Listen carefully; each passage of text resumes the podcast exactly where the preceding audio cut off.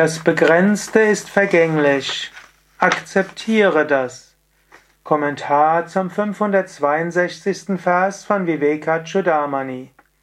Shankara schreibt: Reines Bewusstsein ist das Merkmal des Selbst und bezeichnet die Wirklichkeit.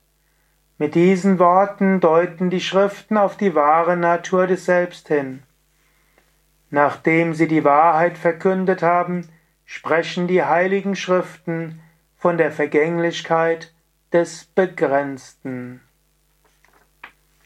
Das Selbst ist unendlich und ewig, aber Körper ist vergänglich, Reichtum ist vergänglich, die Sicherheit deines Berufes ist vergänglich, wie gut ein Yogazentrum läuft oder nicht, ist vergänglich.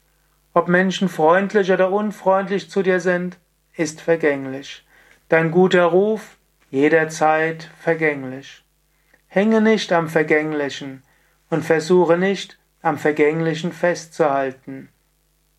Es gibt dieses schöne Symbol von Kali. Kali tanzt und sie tanzt auf einem Dämonen. Der Dämon, der will festhalten, deshalb trampelt die Göttin auf ihm herum. Aber andere tanzen mit der Göttin. Und für sie ist das ein ekstatischer Tanz und großartig. Wenn du versuchst festzuhalten, dann wird die Göttin auf dir herumtrampeln. Aber wenn du mit der Göttin tanzt, dann wirst du euphorisch, ekstatisch sein im Äußeren. Aber es gibt auch eine andere Symbolik von Kali. Kali tanzt nämlich nicht nur auf einem Dämonen, an einer anderen Stelle tanzt sie auf Shiva. Und der Shiva liegt im Shavasana in der Leichenstellung und lächelt. Kali tanzt auf ihm. Auch so kannst du in dieser Welt sein. Du kannst sagen, alles verändert sich, aber ich bin glückselig. Die göttliche Mutter lässt alles sich verändern. Ich bin glückselig.